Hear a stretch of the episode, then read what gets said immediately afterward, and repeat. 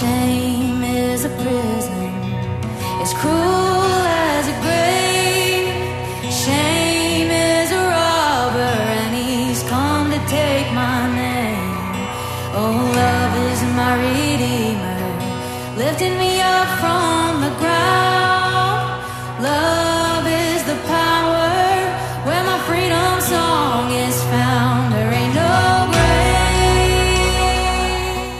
Hola, ¿cómo están?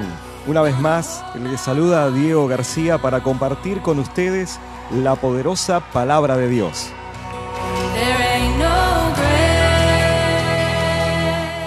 Y en este día vamos a hablar de finanzas. Hay principios bíblicos para prosperar, sí. Dios en su palabra, la Biblia, nos da semillas de sabiduría para alcanzar con su bendición sobrenatural la prosperidad integral en nuestras vidas. La prosperidad de Dios es una bendición para nuestras vidas. Libro de Proverbios, capítulo 10, versículo 22 dice, La bendición del Señor es la que enriquece y no añade tristeza con ella. Dios nos da sabiduría, favor y provisión sobrenatural. Josué 1.6 al 9 dice, Esfuérzate y sé valiente, porque tú serás quien reparta a este pueblo como herencia la tierra que juré a sus padres que le daría. Pero tienes que esforzarte y ser muy valiente. Pon mucho cuidado y actúa de acuerdo con las leyes que te dio mi siervo Moisés.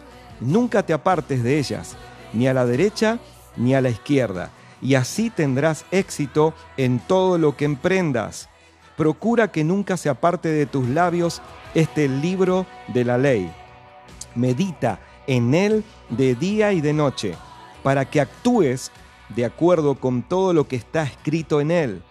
Así harás que prospere tu camino y todo te saldrá bien. Escucha lo que te mando, esfuérzate y sé valiente. No temas ni desmayes, que yo soy el Señor tu Dios y estaré contigo por donde quiera que vayas.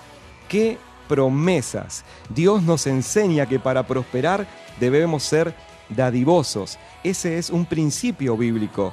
¿A dónde está? Bueno, ahora lo voy a leer. Debemos honrar a Dios dándole una parte de todo lo que Él nos da, reconociendo así que todo lo que tenemos viene de Él, porque Él es nuestro proveedor.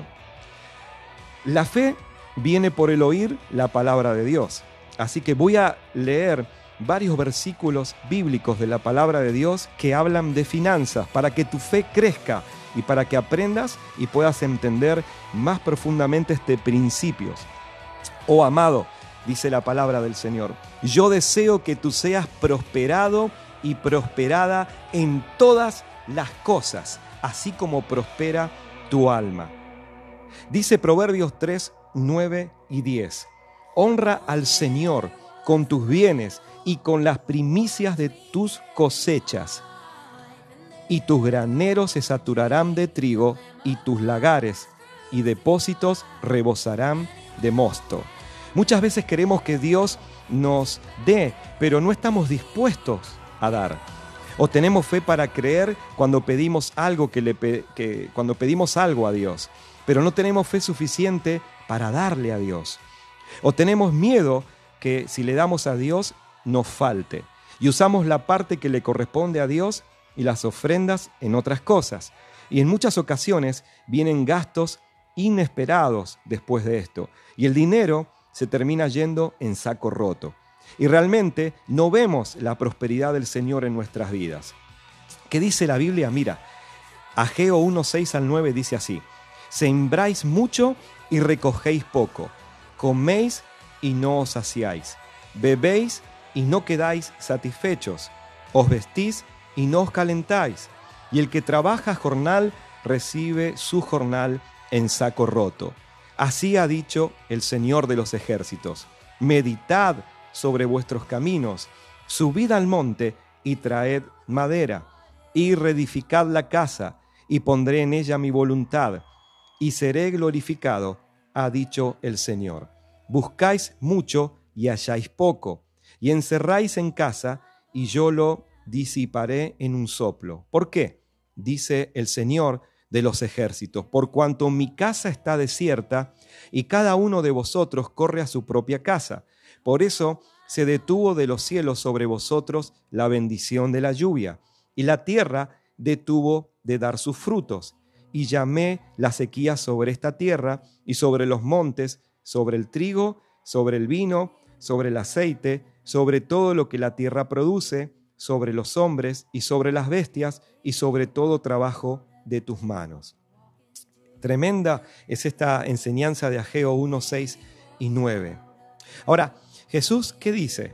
Jesús dijo en Lucas 11, 42, hablándole a, a los religiosos de ese tiempo, más hay de vosotros, fariseos, que diezmáis la menta y la ruda y toda hortaliza, más el juicio y el amor de Dios pasáis por alto. Esto os era necesario hacer, o sea, el juicio, de, el juicio y el amor de Dios no pasar por alto. Tienen que no pasar por alto el juicio y el amor de Dios, pero sin dejar de hacer lo otro, sin dejar de diezmar como lo estaban haciendo. También la palabra de Dios dice en Deuteronomio 16, 17, dice, cada uno presentará su ofrenda conforme a la bendición que el Señor, tu Dios, te haya dado. Malaquías 3, 8 y 9 dice, ¿habrá quien pueda robarle a Dios? Pues ustedes me han robado. Y sin embargo dicen, ¿cómo? ¿Cómo está eso de que te hemos robado? Pues me han robado en sus diezmos y ofrendas. Malditos sean todos ustedes, porque como nación me han robado. Entreguen completos los diezmos en mi tesorería y habrá alimento en mi templo. Con esto pueden ponerme a prueba, dice el Señor. Probadme. Verán si no les abro entonces las ventanas de los cielos y derramo sobre ustedes abundantes bendiciones. Lo digo yo, el Señor de los ejércitos. Ahora, Jeremías 17, 7 y 8 dice, Pero bendito el hombre que confía en mí, que soy el Señor, y que en mí pone su confianza ese hombre es como un árbol plantado junto a los arroyos, echa sus raíces junto a las corrientes y no se da cuenta cuando llega el calor. Sus hojas siempre se están verdes y en los años de sequía no se marchita ni deja de dar fruto. Filipenses 4:19 dice, así que mi Dios te suplirá todo lo que te falte, confía en el Señor porque el Señor te proveerá conforme a sus riquezas en gloria en Cristo Jesús.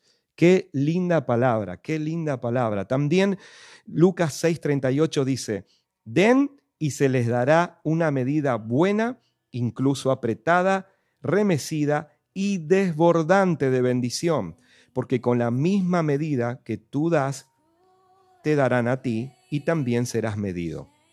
Primera de Corintios 16, 1 y 2 dice, en cuanto a las ofrendas para los santos, haced vosotros también de la manera que ordené en las iglesias de Galicia, Galacia.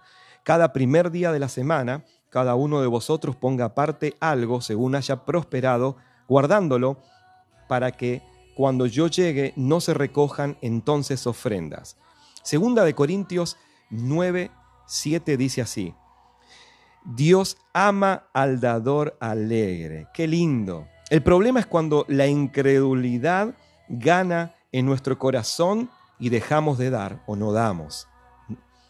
Eh, el dar es una manera de honrar al Señor y reconocer que Él es nuestro proveedor y el que nos guarda en todos nuestros caminos.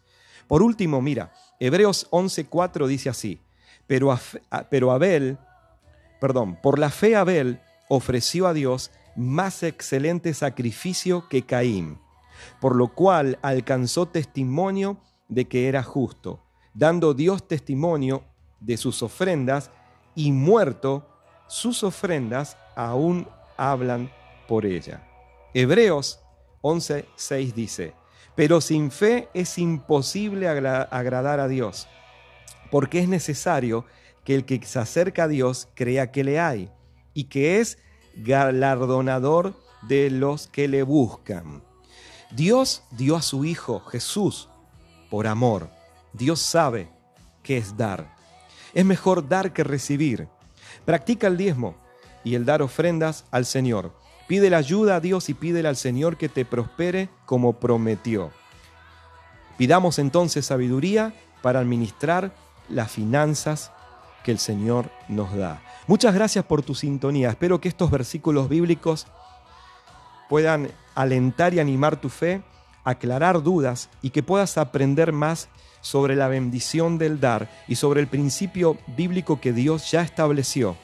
Esa es la voluntad de Dios. Si queremos saber cuál es la voluntad de Dios, la voluntad de Dios es que seamos dadivosos. Es mejor dar que recibir. Ahí en la Biblia hay muchas enseñanzas que hablan de la importancia del dar y que ese principio es algo que Dios respeta cuando nosotros lo honramos a Él. El Señor dice que la bendición que Él nos va a dar nos va a enriquecer y no estaremos tristes. Y, y Proverbios 3.9 es uno de los pasajes que más me gusta, que dice, honra al Señor con tus bienes, honralo al Señor con tus bienes y con las primicias, que es lo primero que tú recibes al comenzar el año. Y ahí tus graneros, tus depósitos, se van a saturar de toda provisión sobrenatural, de toda bendición del Señor. Que el Señor te bendiga. Nos encontramos en nuestra próxima emisión.